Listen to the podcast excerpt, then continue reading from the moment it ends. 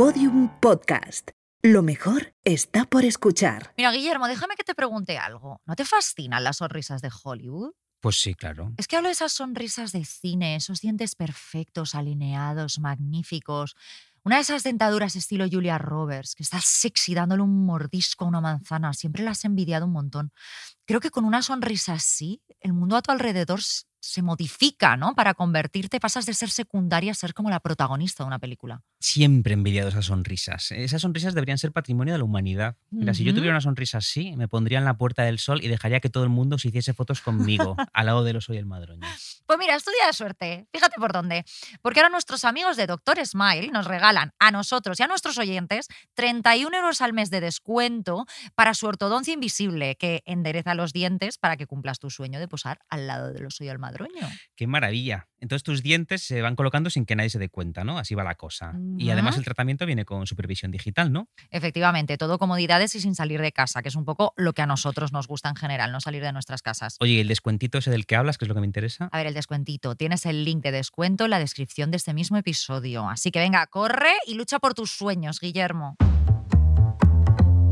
Como fui un niño solitario, no venían muchos amiguitos a casa apenas celebra algún cumpleaños y en el instituto alguna compañera se pasaba a veces por casa a robarme apuntes. Siempre que eso ocurría, siempre que alguien iba a entrar en mi habitación, yo escondía partes de mis discos, generalmente en la habitación de mi madre, que permanecía cerrada para las visitas. Y luego ella me preguntaba, ¿por qué hay en mi habitación discos de Ace of Base y de Aqua? Llegué a esconder libros también. Los de Stephen King o los de Ira Levin, por ejemplo, podían quedarse porque había en ellos una aura adulta, una especie de respetabilidad. Pero adiós a todos los superventas de bolsillo, literatura de aeropuerto sobre damiselas en apuros escritos por Joy Fielding, Mary Higgins Clark o Gloria Murphy. Me hacían disfrutar y me entretenían, pero no quería que nadie lo supiera. Ocultaba, en fin, gran parte de lo que me gustaba, y años después me sentí estúpido por haberlo hecho, porque esas cosas representaban lo que yo era y lo que yo soy. Y sentir vergüenza de las cosas que te gustan es en el fondo sentir vergüenza de ti mismo, y esa es una de las peores cosas que se pueden sentir. Sin embargo, desde hace un tiempo vengo replanteándome esa sensación y dándome cuenta de que en aquel acto estúpido de seleccionar qué libros y qué discos quería que hablasen de mí ante las visitas, había algo de performance, había la promesa de una iluminación, estaba construyendo un Guillermo mejor, el Guillermo que yo quería ser en el futuro. Yo quería mejorar, me decía, puedes ser más sabio, me decía, puedes llegar más alto. Miraba a mi alrededor, miraba mi estantería y sonaba una música de piano con coros en mi cabeza mientras pensaba, yo puedo ser más que esto. Y puedo animar al resto de la gente a ser más que esto. Por eso, desde entonces intento ser agente de ese cambio. Desde entonces intento explicar a aquellos a los que quiero que deben ir más allá de lo que el mundo tenía preparado para ellos, de que hay cierto placer en desviarse del camino más transitado. Intento explicarles que hace ya mucho que la ironía ha muerto. Cuando veo a una persona que ha perdido el brillo en su mirada, necesito acercarme a ella y decirle, si tienes esperanza en un futuro mejor, si crees que hay una voz poderosa dentro de ti, que lucha por ser escuchada y si tienes más de 12 años, no te puede gustar Chenoa.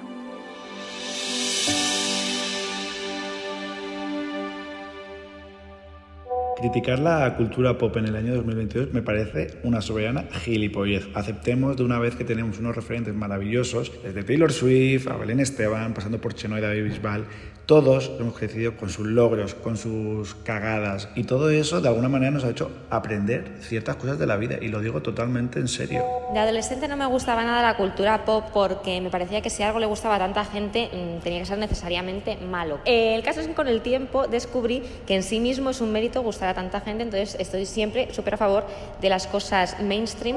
Hay contenidos para, para todo momento y que hay entretenimiento y que hay formas de entretenimiento que a priori son un poco más sencillas, pero que no por eso se convierten automáticamente en frívolas. Me parece que la gente que va por ahí diciendo, uh, no, es que me encantaba este artista, pero se volvió mainstream, uh, y lo dejé. Hola, o sea, le metió pasta a la producción de su música y de repente ya no te gusta, te gusta más cómo sonaba cuando grababa en su casa metido en el armario. Tenemos que dejar de ser un poco hipócritas y también dejarnos ese tufillo snob, porque al final los podcasts no forman ya parte de la cultura pop.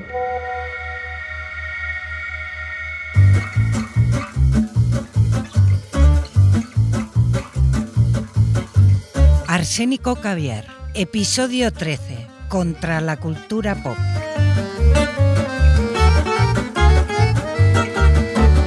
Guillermo Alonso, ¿qué tal? ¿Cómo estás hoy? Estoy bien. ¿Estás bien? Sí, ¿y Mm. tú? A ver, Yo, bueno, Bueno. Guillermo se está riendo porque le he contado antes de entrar que me he tomado un ansiolítico. porque estaba muy nerviosa. Pero esto, pero yo pensé que te habías tomado un ansiolítico porque son las 3 de la tarde y es tu comida, ¿no? Claro, no, no, ha sido, ha sido un poco más tarde y entonces eh, me- notaba ahora como un poco como mareadita, Claro. no como relajadita, pero bueno, ahora, O sea, te has tomado un ansiolítico y ahora te estás dando cuenta de que estás sufriendo sus efectos. ahora me han tenido que dar una barrita energética para que no me quede dormida. Ahora me tendré que tomar un Red Bull. Bueno, si, si Eh. se queda dormida Beatriz, puedo seguir yo con no solo con este podcast, sino con toda la temporada. No pasa Quiero que lo sepan en Venga, fenomenal. Eh, a ver, hoy hemos venido a hablar de una cosa, eh, una cosa que, que- que- la verdad es que debo decir que esta temporada me está haciendo bastante gracia, y es que ya estamos como de fuera máscaras, ¿no? Ya nos estamos quitando las caretas, eh, tocando como algunos temas que no nos atrevimos a tocar mm, hasta el tuétano, como estamos haciendo ahora, ¿no? En la temporada anterior, un poco por miedo al despido, ¿no? Miedo a que Claro. nos dejen de hablar, pero claro. Y esto lo digo por el episodio de hoy, que parece una cosa que, que- a nuestros oyentes les va a parecer muy nimia después de haber dicho que todos los niños del mundo son unos en el episodio anterior. Pero es que tú y yo nos hemos nutrido muchísimo de la cultura pop. O sea, yo personalmente he sobreanalizado hasta quedarme sorda las letras de Taylor Swift. He buscado el mensaje feminista en un gesto de Beyoncé haciéndose una coleta en su coche. Eh, y aquí estamos, Guillermo Alonso, mordiendo las manos que nos dan de comer. Contra la cultura pop, en las puertas del cine, esperando para comprar la entrada y las palomitas y ver una película de mierda de Marvel. Una película de Marvel. Yo he venido a ver, porque me han dicho, eh, he venido a ver a los en su hábitat natural. Porque ¿Sabes como cuando la gente va chueca? Pues están todos aquí, sí, están todos aquí. he venido aquí al Kinépolis a, a ver cómo son. Y la verdad es que eh, me sorprende que llevan todos pantalones súper estrechitos. Sí. Pitillo, como llevábamos nosotros hace 10 años. ¿te Claro, claro, dentro de unos años empezarán a llevar la moda de ahora. Los anchos. Sí. Mm, como bien dices, sí, nos vamos a ganar muchos enemigos hoy. Yo, yo al menos creo. Pero claro, tengo muchos amiguitos. Hombre, de momento todos. Chenoa, ¿no? Sí, por ejemplo. por ejemplo. Y lo peor es que supongo que seguiremos hablando de ella. Es que Sí, le, pedimos perdón de antemano. Sí. Em, pero lo, lo mejor creo que podemos hacer es empezar soltando lastre. Y yo personalmente dando toda la munición posible a esos enemigos que me van a salir para, para desactivar sus críticas. Porque como, como tú has dicho, yo también he hecho eso. O sea, yo también me he desgañitado escribiendo artículos donde intelectualizaba, sobreanalizaba y elevaba Mm. a la categoría de debate filosófico lo que era puro entretenimiento, como tú dices, pura cultura pop claro. Yo te iba a proponer que leamos en alto algunos de esos artículos que están firmados por nosotros y que Y nuestros, que cualquier persona puede encontrar en internet. nuestros que millones de oyentes pueden Sí. encontrar en internet si ponen los títulos y reírse de nosotros. Mírate, Ujú. eh, eh, eh, ayer haciendo una, una búsqueda rápida, el primero que encontré es este, que por cierto tuvo muchísimo éxito y entré, un poco gracias a este artículo, entré en un, en un ranking de los 50 gays más influyentes. ¿Estabas tú? de- no, no, pero no era ese, no era ese. En ese estaba otro. Eh, no, no, este era uno de una, de una web ah, hecha por un querido amigo, pero que no era el mundo.es, ¿no? Ah, era la web vale. eh, eh, pepa.com, no, pero que es una web muy guay. El, el perdón, el artículo se llamaba Madonna transmitió anoche un poderosísimo mensaje cuando se desplomó sobre el escenario. ¡Wow! ¿Cuál era el Em, mensaje? em, no me acuerdo, la verdad. No me Pero era tan, era tan poderoso Era poderosísimo. que lo hemos olvidado. yo a la entradilla, la entradilla decía durante unos segundos, Occidente se tambaleó tras ver a Madonna por los suelos. o Eh, sea, es que deberíamos ser como eh. analistas políticos, estar hablando sobre las guerras y tal, pero nos ha tocado hablar de este y le damos esta épica, ¿no? Bin Laden enmudece. Eh, bueno, es que Bin Laden sí que nos enmudeció de verdad cuando se cargó a 3.000 personas. Eso, o sea, ahí no estaría exagerando. Esa épica sí que es real. Pero Madonna Claro. me parece que simplemente se cayó de culo y nada más. Creo que Em, Occidente no se tambaleó, pero no. A ver, eh, yo en casa sí, porque dije que se ha muerto. No, luego se levantó. Esto es como cuando. el Occidente homosexual quizás se sí. tambaleó. Y mira, otro. Tengo otro. Este, este es una cosa. Mira, es. El león come gamba resume a la perfección este momento y este país. El que no recuerde lo que era el león come gamba era un plato malísimo que hizo un concursante de Masterchef. Eh, Y resulta que yo eh, en ese artículo acababa relacionando un plato de Masterchef y la, y la reacción que este plato suscitó, suscitó ante el público y el jurado del programa, lo relacioné con las elecciones municipales de mayo de 2015. Tócate los cojones. Yo creo que era porque ese día, ese día yo creo que eran los, los dos trending topic eran León come gamba y el, Elecciones, Manuela Carmena, ¿no? Algo así. Entonces dije, esta es la mía. venga, con dos cojones. Mira, vamos a hacer juntos el mea culpa. Yo te leo un par míos que me hace muchísima gracia. Uno de ellos lo publiqué en una web en la que tú trabajabas. Ah, sí. De hecho, creo que tú me lo encargaste hace unos años. O sea que seguimos tirando la mierda hacia mí. Este artículo se titulaba Carrie Bradshaw debe morir. Punto. No, coma. En serio. Este artículo lo escribí, atención, cinco años después de que se estrenase Sexo en Nueva York 2. Es decir, yo era la única persona en el mundo que estaba resucitando a Carrie Bradshaw en ese actualidad. momento. O sea. Eh, y ojo, a mí lo que me hace gracia esto de elevar la cultura pop es que yo llamaba a la serie un cuento de hadas capitalista. Mm. Bueno, como todos los que nos gustan. Claro. fondo. Y tengo otro que, que es todavía mejor, que te va a encantar, que esto era de cuando trabajaba en una web de gatitos.com, eh, que, que dice así, todas las princesas Disney ordenadas de más a menos feminista. La más feminista, por si lo quieres saber, bajo mi criterio, era. Moana. Y es que no sé quién es Moana. Yo estoy muy, muy off de todo lo Disney. Pues Moana es una princesa del Disney Woke de los últimos tiempos, Ah. que entonces como que cogieron una historia de una... Era básicamente como la historia de la sirenita, pero en lugar de mm, pedir piernas, ella se metía al mar para conseguir no sé qué movida. Bueno, era súper feminista. Y era peluda, no sé, tenía Su mascota era un... un maricón. era. Su mascota era una gallina, Ah, qué bien. ¿sabes? O Jo, sea, pues, es- ¿sabes quién y eso te hace muy feminista cuando Pues tienes de mascota pues, una diré gallina. que también tenía como mascota una gallina, Lina Morgan en Hostal Royal Manzanares, la gallina cristal. Fíjate. Ah, Yo creo que robaron muchas ideas en Disney de. Esto de- lo podría haber serie. comentado en el artículo, pues sí. Bueno, ¿cuáles más tenías tú, Em, por Mira, favor? tengo uno, este, este, este me encanta, es carta abierta a los concursantes de la voz. Eh, que digo yo, ¿qué cojones les importará a los concursantes de la voz lo que yo tenga que decirles, no? Que, Oye, o sea, igual lo leyeron todos los concursantes de la voz. Mucho más que hacer no tienen, porque ninguno tuvo carrera después. Quiero decir, eh, esta pobre gente, como si no tuviera ya bastante con, con estar en un formato que los explota, exprime, sacude y que devuelve a sus puestos de reponedores de supermercado con terapia psicológica de por vida. O sea, y encima yo, y encima yo eh, escribiéndoles una carta abierta que dirán, eh, mátame ya directamente, ¿no? Y por cierto, este no tiene nada que ver, pero me lo apunté aquí porque porque haciendo esta búsqueda me encontré con uno que no tiene nada que ver con lo que estamos hablando, pero me encantó. Era una fotogalería de famosos que se habían muerto en accidentes de avión y lo llamé. Murieron en lo más alto, pero no dejaron un bonito cadáver. o sea, este es buenísimo, la edad gracias- de oro del periodismo español. O sea, Gracias a gracias Dios. Internet. no, y gracias a Dios que sigo teniendo trabajo. Porque Ya, ya, ya, ya. O sea, No esto es muy después de fuerte. esto. Murieron en lo más alto, como nosotros, Guillermo.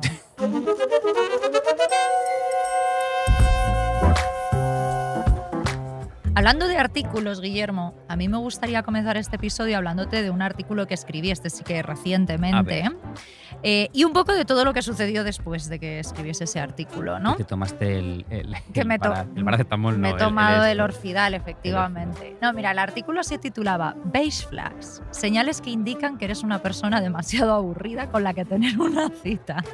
Y se publicó en El País, ¿vale? Se puede Además tuvo mucho éxito, ¿no? Tuvo bastante éxito, sí. Sí. A ver, a mí el concepto la verdad es que me llamó mucho la atención desde que lo vi por primera vez en TikTok, que es mi, mi fuente de información, mi agencia. ¿Sabes mi que dentro de cinco F. años vamos a estar grabando un programa en el que decimos, joder, nos inspirábamos en TikTok para escribir? Pero bueno, te dejo hablar. Efectivamente, pues eso, en esa agencia de comunicación y noticias llamada TikTok, esto lo creó una, usuaria llamada eh, Kathy McPhail. McPhail. McPhail. McPhail, Es- es- como no- Macfracaso, sí, esto- debería ser mi nombre y Sí, apellido. Sí, sí. Bueno, o el mío, iba a decir. Yo digo, sí, sí, el tuyo, el tuyo. Bueno, ¿qué es todo esto de Base Flash? Pues como sabrás, en Internet se ha extendido desde hace un tiempo el concepto de red flag, que podríamos traducir como línea roja o, bueno, banderas rojas, ¿no? Mm.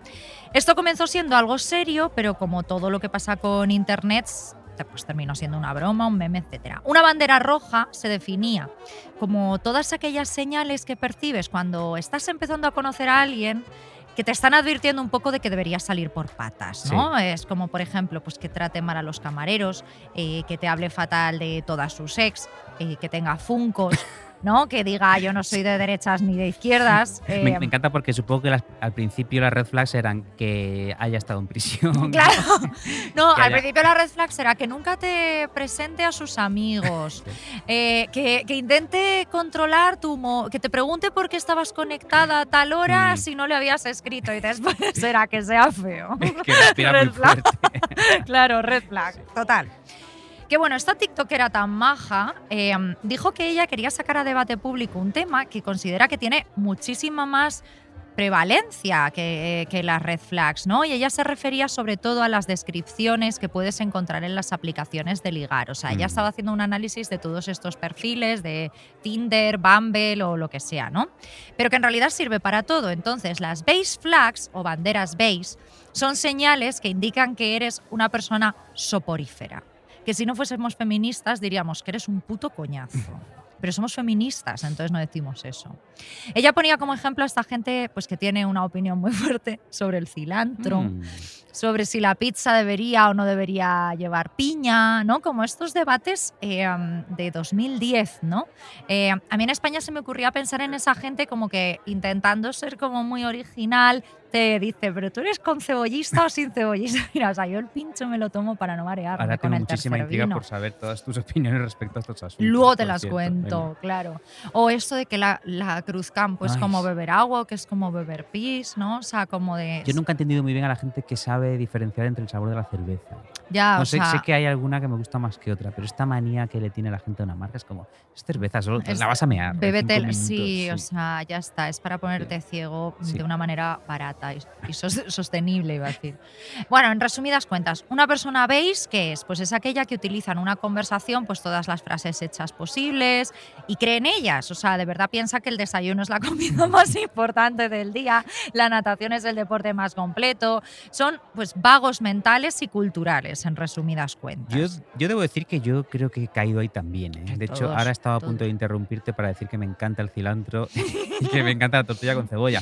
Eh, claro, es que a veces hay ocasiones en las que todos estamos obligados a entablar conversación con alguien con quien no hay mucha confianza, ¿no? De repente un compañero de trabajo, un vecino, tu hermano, y acabas hablando de unas memeces que, Ya, que yo personalmente, ¿no? Mientras las palabras van saliendo de mi boca, pienso, ojalá hubiese rechazado que el trasplante de médula estuviese muerto ahora mismo. Eh, yo en estos casos, fíjate, yo milito, milito por ir a matar y si te encuentras a tu vecina en el ascensor, decirle, ¿qué opina usted de la ley trans? ¿Es usted partidaria de legalizar la gestación subrogada? ¿A quién vas a votar? ¿No? Porque, o sea, no podemos perder el tiempo hablando de cosas beige porque el mundo se va a acabar pronto, ¿no? Efectivamente. Y además tienes que conocer a tus vecinos Claro. cuanto antes para saber de qué lado te pones cuando haya una, una movida de estas de Claro, tú comunidad. dices, eh, tú- señalas y dices, esta no está a favor de la ley trans. Petri es fascista, queridos amigos. Claro, o sea, yo creo que hablar del tiempo de las series de Netflix es algo muy socorrido al Mm. final, pero piensa que aquí mm, la gente está intentando, o sea, cuando esta tía hablaba de, la- de las base flags, estaba intentando, por decirlo de alguna forma, venderse en el mercado de las citas, ¿no? Eh, de verdad están intentando destacar sobre el resto de las personas. O sea, en ese caso, ojalá descripciones más sinceras, rollo. Me gustan las comedias románticas y me siento completamente sola. Mm. O hago kickboxing y te puedo empotrar. No Hombre, a, sé. ver, a mí si alguien me dice eso, creo que me interesaría un montón. Yo lo hago swipe, o sea, me parecería, me encantaría esa Ya. persona. En fin, una persona base es una persona que al final no parece expresar ninguna idea u opinión propia, ¿no? Todos son lugares comunes, espacios seguros y cosas generalistas. O sea, es como un presentador de, de- de un programa de televisión de las 3 de la tarde, ¿no? O sea, si esta gente fuese una fruta, sería una pera, ¿no? La más aburrida de las Sí.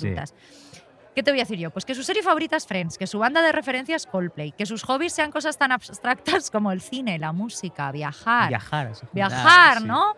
y que, que se considere muy amigo de sus amigos, que es como, hombre, faltaría más. Lo que en otro, lo que en otro momento hubiésemos denominado pues gente básica o gente normie. A ver, ¿no? el- Eso es la 90% gente. de la población. Estás- estás- El 90% de ¿no? la población. Pues, ¿qué pasó, Guillermo? No sé qué Yo pues pasó. el domingo por la mañana comparto este artículo y recibo dos tipos de respuesta. Un grupo al que este concepto de bandera beige como que le vuela bastante la cabeza, ¿no? Porque no se había dado cuenta o nunca había tenido una forma tan específica de nombrar o de comprender por qué determinado tipo de persona le suele resultar infumable, ¿no? Es como Sí. no había visto el problema hasta que no le habían puesto nombre. Y luego hubo otro grupo que, bueno, pues que me tacho de snob, que decían que quizá teníamos que bajar el listoncito, que Mm. dejásemos a la gente disfrutar de las cosas y que teníamos que dejar de considerarnos tan especiales. Yo era uno de los que te escribieron esos mensajes. Sí, con tu cuenta B, ¿no? No, es broma. Una persona llegó a, a tuitear red flag que te hable de base flags, que me hizo bastante gracia. Pero ¿sabes qué pensé al final, Guillermo? Que, que los dos grupos tenían parte de razón. Al final, definirse en cuatro líneas en una aplicación para ligar es algo complicadísimo. Y es natural que mucha gente al final vaya a lo seguro, ¿no? A lo que cree que no le va a parecer, no le va a hacer parecer un asesino en serie. O sea, pues me gusta Friends, Mm. ergo, mm, de algo podremos hablar porque la ha visto toda la puta humanidad, ¿no? Claro. Eh, me gusta viajar. Con esto te quiero decir que me puedes preguntar por mi último viaje, o sea, que, que he salido de Palencia, básicamente, ¿no? Pero sobre todo, y hete aquí mi teoría, y por lo que creo que esto cabreó tanto, la realidad es que lo veis nunca podrá ser fucsia. Y no pasa absolutamente nada. Que para eso tenemos una amplia gama cromática que disfrutar. Y aquí entramos en el meollo, Guillermo. Hmm, A, mí no me molesta que una persona entre en éxtasis cuando escucha Viva la vida de Coldplay. A mí me molesta que una persona intente convencerme de que un artefacto creado para ser coreado en estadios con mucho lo lo lo lo lo tiene algo más allá que eso.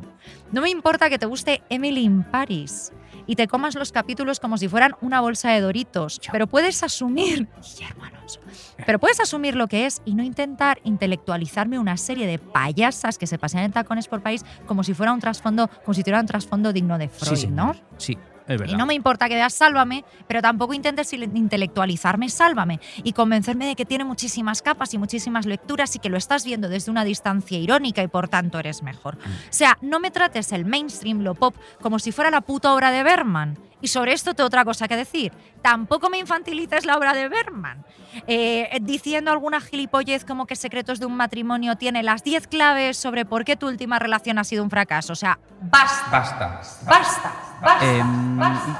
Mira, hablabas de la ironía y efectivamente yo creo que hay dos formas que se han vuelto muy comunes para acercarse a, a un producto pop, ¿no? a un producto masivo, mainstream, como Ujú. quieras llamarlo. Em, uno es el placer culpable, que es una cosa que Mm. detesto, ¿no? Tipo, la gente que dice, ay, Rafaela es mi placer culpable. Ya. Pues mira, yo a esa gente quiero decirle, no existe el placer culpable, existe el placer. ¿No? Eh, Si te gusta algo, te gusta algo. No, no, no entiendo muy bien cómo actúa el placer culpable. Como, eh, es algo que te gusta hacer, pero luego te sientes culpable por haber hecho. Mm, Yo solo entendería, por ejemplo, si te has pasado todo el fin de semana en el apartamento de unos desconocidos bebiendo licor de guinda y fumando porros, ¿no? que es una cosa que hemos hecho todos. Pero, pero sentir un placer culpable o culpabilidad secas por leer, escuchar o ver cosas. Me parece como un acercamiento meapilas, pecaminoso, ¿no? Eh, de curita, ah, de, de acercarse a cualquier producto cultural. Claro, o sea, yo creo que la etiqueta placer culpable se utiliza habitualmente para pedir para pedir perdón por anticipado ante un interlocutor, porque sabes que estás hablando de algo por lo que la otra persona te podrá juzgar. O sea, es la razón por la que tú escondías los discos de Aqua, ¿no?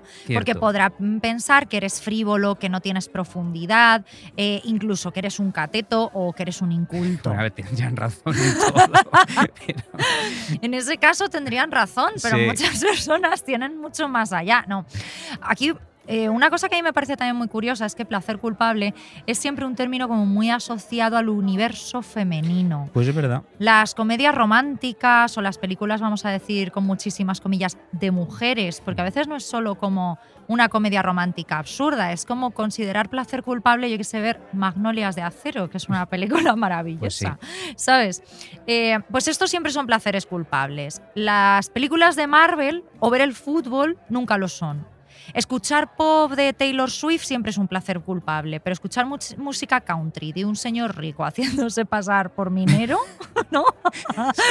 Pues eso no lo es.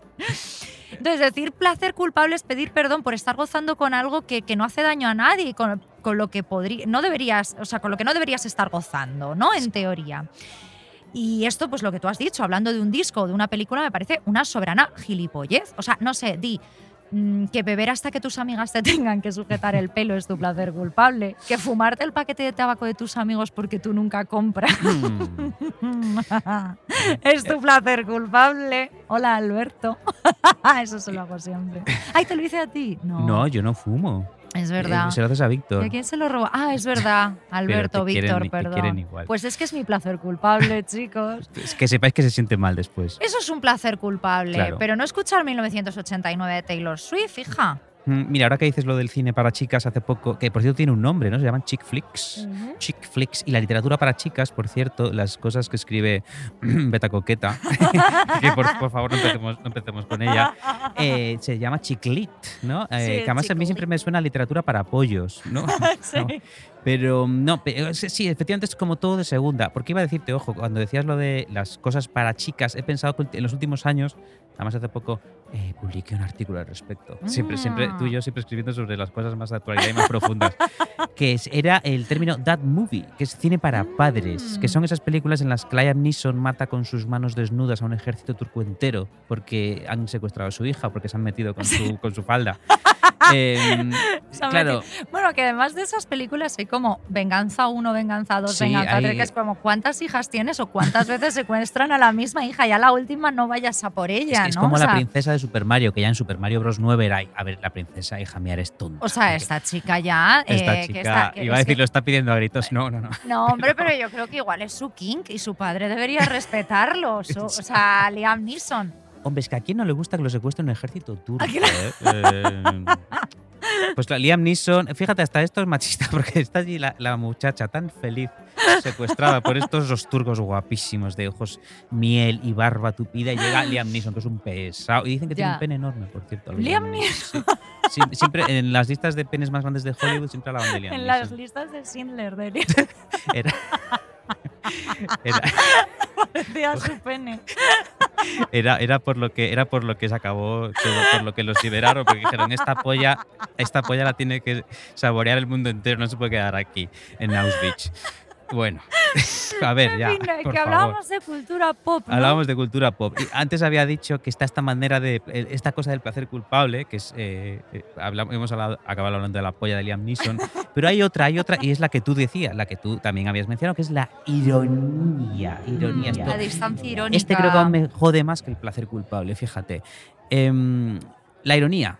Según la RAE, la ironía es eh, burla fina y disimulada. O sea, eh, básicamente es acercarte a algo desde la superioridad, como tú bien decías, como ver Sálvame como, "Mm, qué gracioso. Sí, pero yo sé, yo sé que esto es un circo y lo veo desde otra perspectiva y te lo puedo analizar desde, mm, yo qué sé, comparándote con los dioses griegos y como... Sí, sí, eh, sí. O, o- o antes hablábamos de Rafaela y, y puedo, re- puedo traerla de nuevo, es que Rafaela siempre la respuesta a todo. Muy bien. eh, es la gente que, que- que va- que pide a Rafaela en la discoteca pero con ironía, ¿no? Y que luego la baila apasionadamente dejándose los huesos, se sabe la coreografía entera, se sabe el movimiento de cabello y todo, que no se rompe el cuello al hacerlo porque se lo sabe, pero con ironía. Todo y se con conoce ironía. la letra entera de la canción, pero con ironía. Entonces yo, a ver, hija, ¿me has pensado que a lo mejor te gusta Rafaela de verdad? Y no pasa nada, que déjalo. Es, es probablemente lo peor que puede hacer un espectador, yo creo, ¿eh? o un lector o, o un oyente. O sea, mirar desde un pedestal. Ya. Como esta gente que ve élite y que la disfruta, pero dice... "Ay". El otro día Paco León dijo, sí, dijo algo así como, no sé si te enteraste hace ya. Dijo que le parecía un dos. mojón. Dijo que, que dijo, ¿No? yo sí, yo la veo y tal, pero me parece una mierda. Pero perdona, Paco León, bueno, nada. Pero uno de los creadores de Élite, por cierto, le respondió en Twitter y le dijo una cosa maravillosa. Le dijo, mira, con el éxito de nuestra mierda han financiado tus experimentos, le dijo Paco León. Oh. Joder, nos levantamos todos en casa y Esto me aplaudimos. parece muy bien, sí. Yo he conocido a gente que ha ido a festivales, irónicamente. O sea, como para reírse de los verdaderos catetos que sí disfrutan de este tipo de Me- Me, festivales. los imagino con un monóculo y unos tacones para mirar ¿no? desde encima del hombro. ¿eh? Llegando con una bicicleta, con una rueda muy grande y una muy pequeña, diciendo, "Ja, ja, ja, qué catetos, que os gusta Chenoa. Eh, ¿Tú te imaginas que tratásemos el resto de los aspectos de nuestra vida de la misma forma? O sea, como de acostarme con Paco de contabilidad es mi placer culpable, Claro, ¿no? eh, Este fin de semana voy a ir a visitar a mi madre al pueblo, pero desde la distancia irónica, que yo ahora soy una snob de ciudad. Jo, yo he llegado a hacer eso. ¿En serio? a ir a Pontevedra, como iba por Navidad o iba en verano, y, y lo miraba todo como con cierta ironía de, ay, qué graciosos. A ver, era para darme una hostia, ¿no? Yo me creía mejor por haberme ido a la gran ciudad, yo me creía mejor que ellos. Eh, Era para darme una hostia. Claro. De hecho, si me hubieran pegado, si me hubieran pegado en Pontevedra, tendrían toda la razón. sea, bueno, me pegaban de Pontevedra pequeño, pero ahora no, Pontevedra desde la distancia irónica. Ahora sí que es al revés, ahora sí que los que se quedaron allí, sin- en un lugar, sin sentir que no tenían nada de lo que huir, esos son mucho mejor que yo. Mucho Sí. mejor que yo que me vine aquí a la gran ciudad a pagar 3.000 euros de alquiler. Eh, Pero, y mira, esto también se aplica con Élite. La gente que ve Élite viviéndolo, sufriendo, gozando con sus personajes, es bastante más lista y bastante más honesta que, que los que lo ven desde un alta. Por supuesto que sí, o sea, pero sin ninguna duda. Y además no se estarán, no tienen una lucha interna, ¿no? Como del bien y el mal. de- simplemente están diciendo, ¿y cuándo saldrá la siguiente temporada? Claro. Qué guapo es Omar. Además, me- claro, me los imagino, a los, que los, a los que lo ven con ironía, me los imagino siempre con un librito de Proust abierto. ¿no? Claro, sí, A sí. punto de leerlo, pero nunca empieza. Pero nunca, nunca, nunca, Nunca. están por las muchachas en flor. Eh, yo creo que todo esto se resume en, en la existencia, así en general, de un desprecio a todo aquello que cumpla la sana misión de entretenernos. ¿no? Eh, es posible que aquí podamos acudir a nuestro viejo amigo, o mejor, viejo enemigo, el tardocapitalismo. Mm, aquí está otra vez. Mira, por ejemplo, el fútbol, y tú antes hablabas de, de- creo que antes también, tú también lo mencionabas, el fútbol es una cosa más simple que el mecanismo de un picaporte. Sí, Em, es, es ver a unos señores corriendo a ver si meten un gol unos o meten un gol otros. Creo, eso creo. sí, Creo sí. que nunca sí. he visto un partido. Eso Pero, es. pero en lo general nadie lo trata con el desprecio con el que se trata cualquier otra forma de entretenimiento considerada bajuna, como Sálvame, por ejemplo.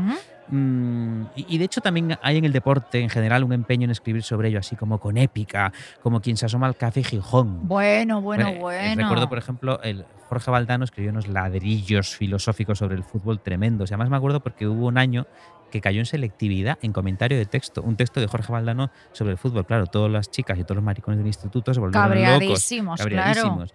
Eh, no fue mi año, ¿eh? Fue, creo que fue el año anterior. O sea, en 2012. Yo Eh, fíjate, una periodista que no vamos a mencionar para tal, me dijo una vez, ¿tú te has fijado lo fácil que es que un periodista deportivo pase a la sección de política y lo difícil que es que una periodista que escribe sobre moda, belleza y tal pase a la sección de política? Y es Eh, como, ah, es verdad, porque al deporte se le da ahí como, ¿no? Claro, claro. Una importancia, estos análisis, este, sí. eh, Sí, eh, yo creo que, claro, es que al sistema le interesa muchísimo, al sistema le interesa mucho decirte que el fútbol es una cosa súper elevada. ¿Por qué? Eh, pues ah, no solo porque hay mucho dinero detrás y están allí en las gradas eh, eh, todos los jefes de Estado y el Papa, si, si, Mm. si, si se da la casualidad, sino que supone que se supone que promueve unos valores de esfuerzo, de labor en equipo y toda esa jerigonza que a nosotros nos la trae al pairo, porque, porque no nos gusta nada trabajar en equipo y nos da igual y el esfuerzo. esfuerzo menos. Mira, ahora que mencionas a nuestro viejo amigo, el tardocapitalismo, yo tengo una teoría sobre este análisis y sobre análisis de productos culturales que no dan ni para limpiarse el culo. Y es un poco el tema de las conexiones humanas, Guillermo. O sea, el fútbol es un buen ejemplo de ello, eh, porque a, a la gente a la que le gusta, le gusta también reunirse en el bar o en la casa del que tenga Movistar Plus para verlo y comentarlo, y para comentarlo al día siguiente. O sea, crea, crea una conexión, crea una unión. Pero más allá, Vamos a poner un ejemplo. Tú llegas a casa después de tu jornada laboral, te metes en tu pisito de 30 metros cuadrados por el que pagas 3.950 euros al minuto, te calientas una cremita de calabaza del día anterior y de es pronto... una película de Kel Noach. Esto es tristísimo, qué Pero esto es un poco la vida real, Sí, ¿no? sí, sí, tal cual, tal cual. Es lo que, voy a- es lo que vamos a hacer luego al Es lo, que salir de vamos, aquí. es lo que Sí. vamos a hacer después, claro, y de pronto te das cuenta que todos tus amiguitos están comentando, no sé, Masterchef, Mm. este programa de fascistas con Y tú, pues para sentirte menos solo o menos sola frente a tu cremita de calabaza, enciendes la televisión y te pones a ver Masterchef, el programita de los fascistas con cuchillos. Para comentarlo con tus amiguitos, con los reales, con los de internet o con tus amiguitos Con los que están ahí imaginarios. sentados a tu lado. Claro. Y ahí empieza un poco esa batallita, ese mm, ver quién, es, quién hace el comentario más divertido, el más ingenioso o el más bestia. Sin quererlo, tú estás intentando elevar ese programa, estás intentando estirarlo al máximo, porque cuanto más lo estires, más conseguirás que alguien coja esa cuerda al otro lado y siga tirando de ella, que siga tirando de ti, Guillermo. Que te la suelten toda la puta cara. Es de- no, no, que no la suelte No, no. nunca para no seguir en tu apartamentito comiendo tu cremita de calabaza. Ya, eso es verdad. Es decir, que consumimos más productos culturales que al mismo tiempo nos aíslan en nuestras casas, ¿no? Porque tenemos toda una oferta que podríamos no salir nunca de ahí, ¿no? De hecho, un poco es nuestra voluntad para el año que viene. Claro, eh, pues haciendo los maratones de X serie o pasando horas frente a la televisión y para sentirnos menos aislados necesitamos comunicarnos sin perder nuestra esencia. Sin parecer gente veis que está viendo a Samantha Vallejo Nájera en la tele. Cierto, cierto. Y luego, además, hay un acercamiento a todo esto que es también profundamente moralista y en el que hemos caído Mm. todos. Yo, yo por lo menos he caído, ¿no? Que es esa costumbre que tan de moda se puso a mediados de la década pasada de convertir en fábula y Mm. en relato con una moraleja eh, cualquier avatar de un famoso o un famosito o un Ay, esto fue famosoide. insoportable, sí, sí. Esto fue, mira, y ahora que lo pienso, es lo que hice yo, eh, ahora que hablábamos de Masterchef con, con el León Come Gamba, relacionándolo con las elecciones que ganó Carmena. Sí, que o yo lo de Madonna, o lo claro. de Madonna, que eh, el mundo enmudeció cuando se cayó Madonna. Occidente. Occidente. Occidente. ¿Qué- qué- es que qué- me gusta mucho más que también utilices qué, Occidente. qué qué cosa- clasista me ha quedado. O sea, qué clasista, no sé qué, Qué cosa palabra más hay. decir Sí. tiembla Occidente. Tiembla ¿no? Occidente, pero era más como si a Oriente, Oriente le diera igual Madonna, que anda que no habrá gente en China que son fans de Madonna, ¿no? Sí, No sé, o pero, habrá. pero para ti el temblor solo llegó a Occidente. Claro. Eh, pues eso, el poderoso discurso que ha dado no sé quién, la lección feminista que arroja tal, como dijiste tú, con Beyoncé, cuando un momento salió a recogerse las bragas del tendal y resulta que, que nos inspiró, nos inspiró a todos, ¿no? La salvación de no sé quién al hacer no sé cuánto. Em, a, ver, es obvio que hay grandes momentos de celebridades que nos inspiran, ¿no? Y que nos dan lecciones útiles y sabias. Sobre todo los que son politoxicómanos y después se desintoxican. Jo, eso es verdad. Eh, Eso cada- sí, o sea, Army Hammer, he dejado de comer carne. Carne que sepamos que era de personas, no de. Oye, pues eso es una gran lección, Desde ¿no? O el sea, único caviar eh, podem- le decimos al Mijamel que le podemos poner nuestro hígado encebollado en, en ¿Sabes un qué se podría comer Army Hammer? La polla de Liam Neeson. Ya. Joder, esto. Que se podría hacer un. bueno, vamos Un perrito caliente, yo a decir. No, Estaba pensando en. em, ¿Cómo se llama esto que metes así en hojaldre gigantesco, que lo metes en el horno? Eh, ¿Cómo se llama ese plato? Jo, has ido ¿Filet a- miñón? No sé. No sé, has ido, has ido a un buen sitio para ido- preguntar sobre ¿Cómo se nota que no veo Masterchef, el programa de los fascistas con cuchillos? Tú sabes que yo escribí cilantro con F, cilantro hasta más o menos hasta ayer. ¿Pero te gusta el cilantro no sí, te gusta? sí me gusta. Y la tortilla con cebolla. Y me gusta la piña en la pizza, por cierto. Muy bien. Ya podemos salir tú y yo. Mira, es verdad. Em, también llegamos a crear un caldo de cultivo en internet, ¿no? Porque además nosotros tú y yo somos parte de, de- parte de la responsabilidad en todo esto, en el que pongamos el, el trending topic era Taylor Swift o Rosa de España, vamos a poner. ¿no? Eh, había que publicar un artículo sobre Taylor Swift o sobre Rosa de España en una hora corriendo, porque Ya. los Taylor, los Taylor, ay, lo- los, los Taylor topics, los trending topics se mueren, se mueren a tienen la Sí, vida de una mosca, ¿no? Más o menos, sí, se mueren a no, las por a la unas tarde ya hay otro, horas. Claro, entonces eh, eso, eh, ten- eh, una forma de trabajar que teníamos los periodistas de aquella época, que fue una época terrorífica, es- yo no sé si ha terminado todavía, por cierto, eh, era eso, ver, eh, a ver, ¿qué lo, qué lo peta, de qué se habla hoy y vamos a eh, hablar sobre ello e inventarnos cualquier teoría. De hecho, si, si, eh, imagínate, eh, siguiendo este mismo ejemplo, Taylor Swift y Rosa de España, a lo mejor teníamos que decir que, que- que Taylor Swift es la Rosa de España de Kentucky, ¿no? No sé dónde es Taylor Swift. O sea, porque había, había, también le gustaba el pollo, ¿no? O, o yo qué sé, o su hermano también era Las su manager. cosas que tienen en común Taylor Swift y Rosa de España. No, Taylor Swift y Rosa de España ordenadas de peor a mejor. de más a menos feminista. Estaría reñida la cosa, ¿eh? Em, De modo que ahí estábamos, ¿no? Firmando estas piezas tipo la gran lección que nos dio Rosa de España cuando se puso una chaqueta con los colores de la bandera de Japón. Y mira, y ojito a lo que está pasando con Tamara Falcó. Bueno, a lo que está pasando, a, lo, que, pasó, a lo que pasó, que no existe el tiempo en Arsénico todavía. Esto usted lo puede estar escuchando en el 2052, si todavía está usted vivo. Pero se acordará de lo que le pasó Se a Tamara acordará, se acordará. Falco. A ver, vamos a recordar a los oyentes, a los, los oyentes que vivan en una cámara de plutonio y que no sepan quién es Tamara Falcó. Tamara Falcó es la hija de Isabel Preisler, marquesa de Griñón, y es una persona que tenía eh, un prometido Que se estaba besando, resulta que se estaba besando con otra en un festival de heteruzos ricos en Nevada. ¿no? Sí. Lo he dicho Bueno, bien. sí, básicamente anunció su compromiso un viernes, un jueves, el viernes salieron las imágenes de su novio poniéndole los tochos, Sí. el sábado borró la foto de compromiso, todo esto fue como muy rápido, muy muy internet, muy internet, todo muy sí, rápido. sí, que bien ha medido los tiempos, ¿eh? Sí, Eh, además su en de- novio, Íñigo Nieva, tiene las eh, aletas nasales muy anchas y yo soy incapaz de distinguir eh, a los pijos con las aletas nasales muy anchas de los, de los demás, ¿no? Quiero decir, Eh, es que hay un problema con las aletas nasales muy anchas, ojito, chicas, porque por ejemplo Íñigo Nieva, Santiago Bascal, eh, Mm. David Bustamante, los tres tienen esta nariz de mala persona. Es verdad. O sea, Pero David Bustamante no es pijo, es de San Vicente de la ya, Barquera. pero o sea, ahora con todo, el Era dinero, que ha, con todo el dinero que ha ganado con No. sus colonias, sí era, trabajaba una hora. Sí, trabajaba en una Se le obra. veía un chico, un chicarrón muy simpático, pero ahora, Sí. ahora que es millonario gracias a sus Ahora colonias, simplemente. no lo sé, eso lo has dicho tú, David Bustamante, si nos quieres promocionar, yo, yo estoy contigo. Eh, en todo caso, cuidado chicos y chicas con estas narices porque solo os van a traer desgracias. En todo caso, lo de Tamara, más allá de la información de pura crónica social que se hizo al respecto Sí. y que tú seguro que has vivido de cerca en- Mm. en, tu, en tu- en tu tocó. Em, yo he visto, fíjate, análisis psicológicos de su caso hablando de conceptos como la luz de gas, hablando de las fases del duelo. También me visto- tocó, también me tocó. también te- Entonces deberías hablar tú de esto.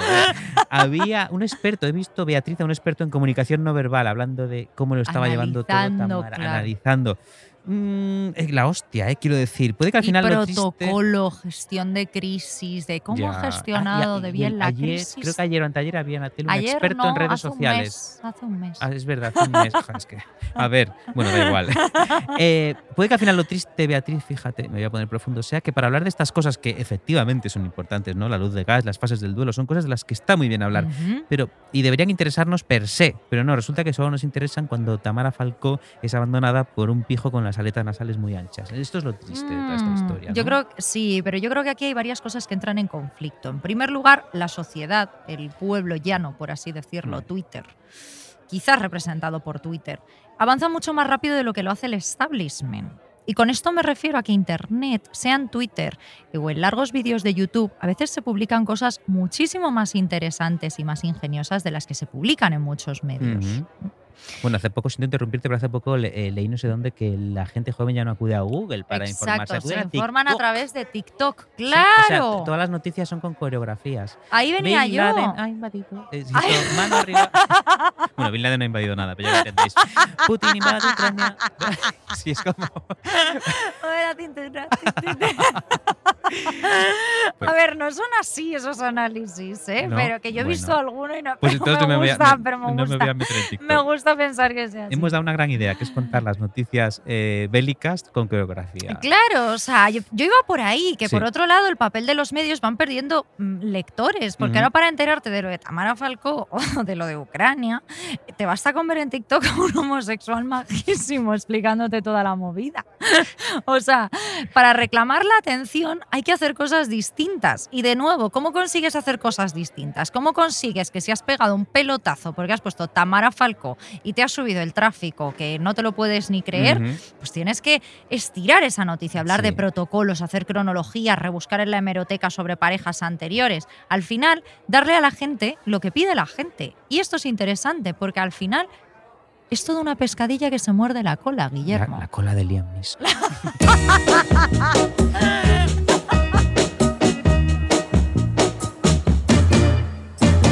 Beatriz, voy a hacer aquí una pregunta completamente en serio. Voy a la lanzar cola una cuestión al aire. Eh, No, eso lo te haré luego fuera de antena. Vale. Que es sobre si tú has probado esa cola. Creo que no, ¿no? Ah, no. Qué pena. Em, mi pregunta es, ¿a alguien le gusta de verdad una canción de Chenoa? O de Durne, vamos a poner, ¿no? Em, quiero decir, ¿alguien la ha escuchado alguna vez en casa, en la soledad de su dormitorio, con la certeza de que nadie estaba mirando, de que nadie participaba de la, y estoy haciendo las comillas con los deditos, broma? ¿O, o solo participamos de esa butada en una discoteca, en la cena de empresa o en una despedida de soltero? O sea, ¿alguien se pone de verdad en los cascos cuando tú vas? Yo vengo de, de allí de aquí, no sé cómo era. De verdad, alguien se lo pone. Que, eh, eh, mira, esto que menciono, esto que menciono de, de bailar estas canciones absurdas, pasa mucho en las discotecas de homosexuales. Porque hay, ocurre una cosa que esto, esto lo menciono porque es algo que yo he visto, eh, que, quiero decir que yo he visto y de lo que a veces he participado cuando me bebía demasiados Ron Matusalén. Eh, hay en cierto tipo de mariconeo, hay mucho infantilismo, ¿no? Eh, hay una voluntad de no madurar jamás, que ojo, es algo que aquí defendemos y practicamos. Tenemos, Hombre, un, tenemos un- un un programa, episodio un que episodio es que es contra contra madurar. Mm, Y esto se confunde, pero con- madurar se. con- Perdón, no madurar, o sea, la inmadurez se confunde a menudo con comportarte como si fueras idiota. No, y no es así, no es lo mismo. Eh, Ya. quiero, qui- quiero aclararlo. Antes también me gustaría aclarar una cosa. He hablado aquí del infantilismo gay, pero en la heterosexualidad también lo hay, estoy seguro. En ese territorio, como me es más ajeno, no quiero pararme a analizarlo de forma superficial, pero mira, lo voy a hacer. Por ejemplo, tú ves a los hinchas de un partido de fútbol a grito pelado, diciendo. "Oh, oh, oh", y, y parecen una pandilla de pacientes escapados de un centro de educación especial. Sí, ¿no? sí, sí. Eh, eso es una forma de infantilismo. Pero bueno, ya lo mío. eh, entre el, el colectivo gay, yo creo que la cultura pop es a menudo la gran coartada para el infantilismo, para el mal gusto, para ser más, más, más directo. Mm, por ejemplo, el señor que sigue siendo fan irredento de un grupo de los 80 y llevando su club de fans cuando tiene ya 70 años. Ya, ¿no? ya. Eh, otro señor que sigue siendo el mayor fan de una cantante que triunfó en Eurovisión en 1993 y de la que no se acuerdan ni sus hermanos. Dios santo. Mm, no sé, un fan que va a los conciertos de Vicky Larraz. Vicky Larraz tiene grandes canciones, por cierto. Un beso desde aquí. Pero bueno, que estamos en 2022. ya, ¿eh? sí. Pues eso, esto sigue ocurriendo. Y yo que conste que lo veo con muchísima ternura. ¿eh? Y es posible que, que esa persona me interese un montón. Que Sí, yo esa quiera persona tener... nos quedaría bien, Sí, lo yo estaba seguro pensando. que sería súper amigo del club de fans de Vicky Larraz.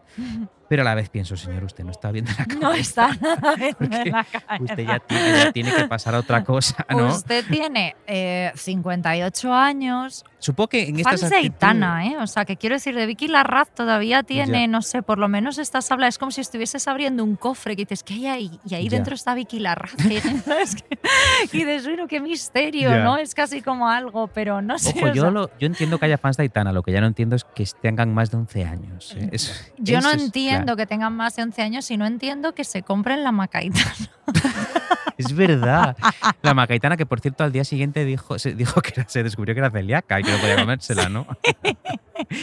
Oye, no, estas cosas a mí. mira, estos episodios de la cultura pop, esto sí que me da la vida. Claro. Esto sí que me encanta. O sea, bravo por Aitana, bravo por McDonald's. Sí, porque está muy bien, porque esto también eh, deja un poco a- eh, al descubierto cómo funcionan las cosas, que probablemente Aitana nunca se iba a comer eso, igual que Beyoncé puede anunciar McDonald's y en su puta vida va a probar una Big Mac, ¿no? Claro. O sea, también es hacer adulto al consumidor y es decirle, sí, esto lleva el nombre de Aitana, pero Aitana no se lo va a comer, da igual, pero bueno, eso cómetelo es tú". marketing, Es- tampoco sí, es cultura pop, ¿no? O sea, es Cierto, aprovechar el bueno, pop para el marketing al final, ¿no? Sí, para bueno, el- vender. El, pop es también puro marketing, Bueno, ¿no? sí. Un poco en el fondo, no sé.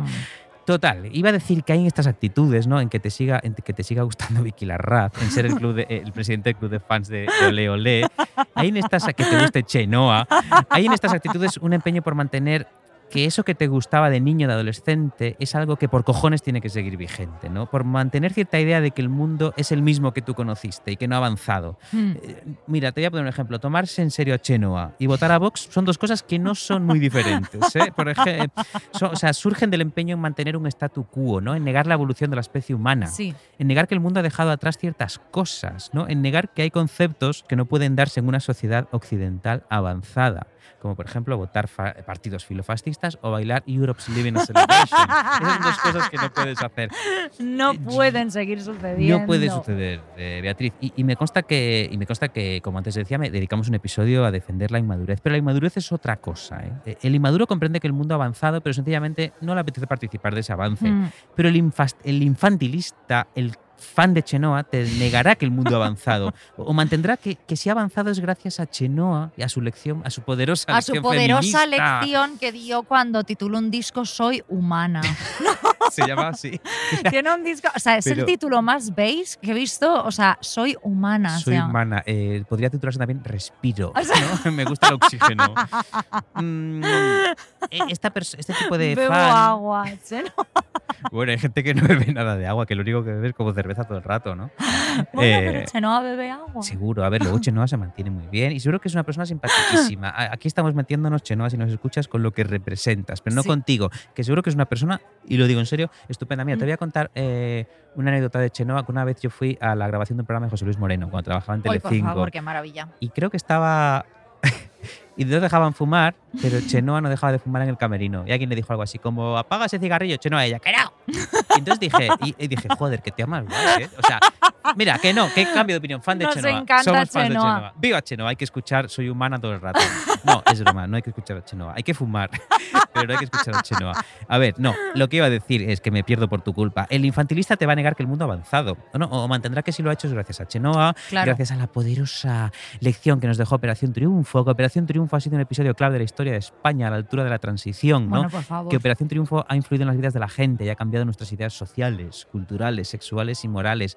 Gracias a, por ejemplo, que Rosa de España un, dijo- un día dijo, me he equivocado. La poderosa lección que dio La- Rosa de España cuando, dijo Cuando me he dijo, equivocado. Me he equivocado y luego se cayó sobre el escenario. No, Rosa no se cayó sobre el No. escenario. No, y no lo deseamos. Pobre no, Rosa. pobrecita. Eh, por ejemplo, ¿cuánto se habló en su día de ese concierto de aniversario de la cobra de Bisbal a Chenoa? ¿no? O sea, aunque no lo hubieras visto, aunque no te gustase ni Bisbal Chenoa, te enterabas porque encendías el- la tele, ponías el telediario y estaban hablando de la cobra de, de Bisbal a Chenoa. Yo en su día, Beatriz, y de nuevo ah, vamos a llamar a nuestro querido amigo de comunicación no verbal, vi, leí, leí, leí artículos explicando eh, Que en no había términos de sido una comunicación no verbal. sí. cobra. Era, "Ha sido que una no, cobra que no ha sido una no". cobra, que tal, que Trajeron no a, sé un, ti- qué. a un científico de la NASA, Beatriz, para, para ¿Cómo te- analizar la, cobra de los cojones.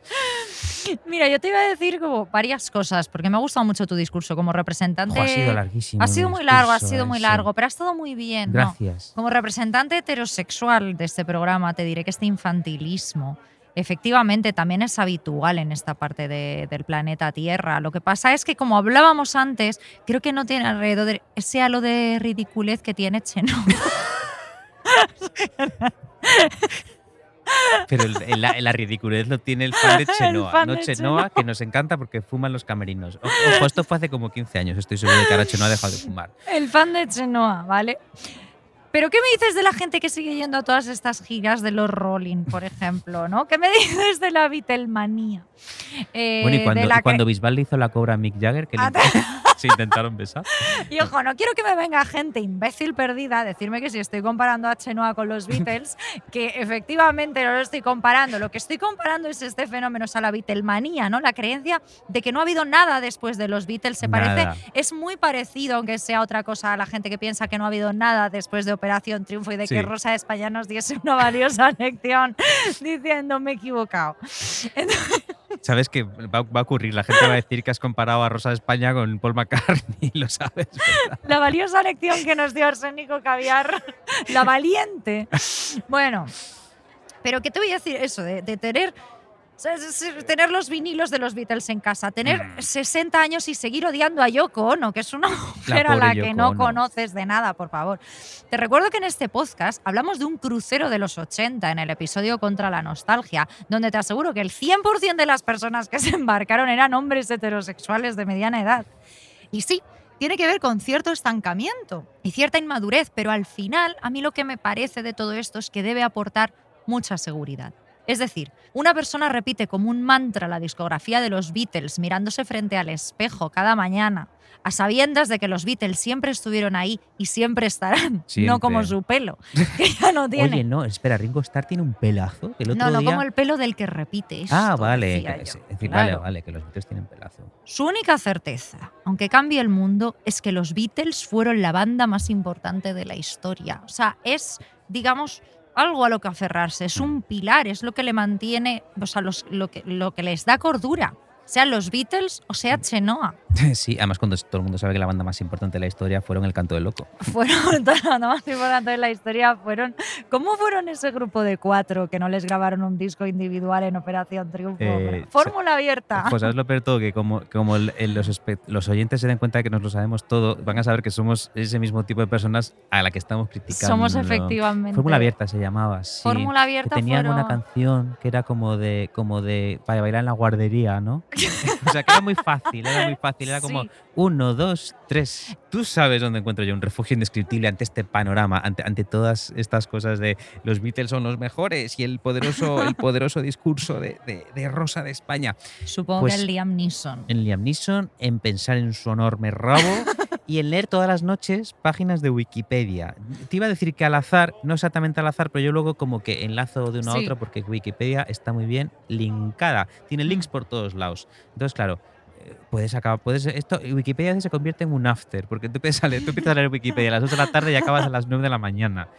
Eh, ¿y, y por qué digo esto? Porque la Wikipedia es un oasis en medio de un desierto en el que todo es opinión, análisis, Mm. conjeturas, ¿no? Por ejemplo, eh, eh, Wikipedia a mí me gusta porque hay hechos, solo hechos. De modo que yo me acerco a Wikipedia y busco una serie y Wikipedia me dice qué pasó en la serie, quiénes eran los protagonistas de la serie, cuál fue la audiencia de la serie, qué dijeron las críticas positivas y negativas de la serie, qué canales la emitieron. Entonces yo digo, joder, por fin, como datos, ¿no? Datos. y Claro, no- y no, información. información y no, y no alguien diciéndome que Juego de Tronos es una alegoría sobre el cambio climático, que, que me da igual, ¿no?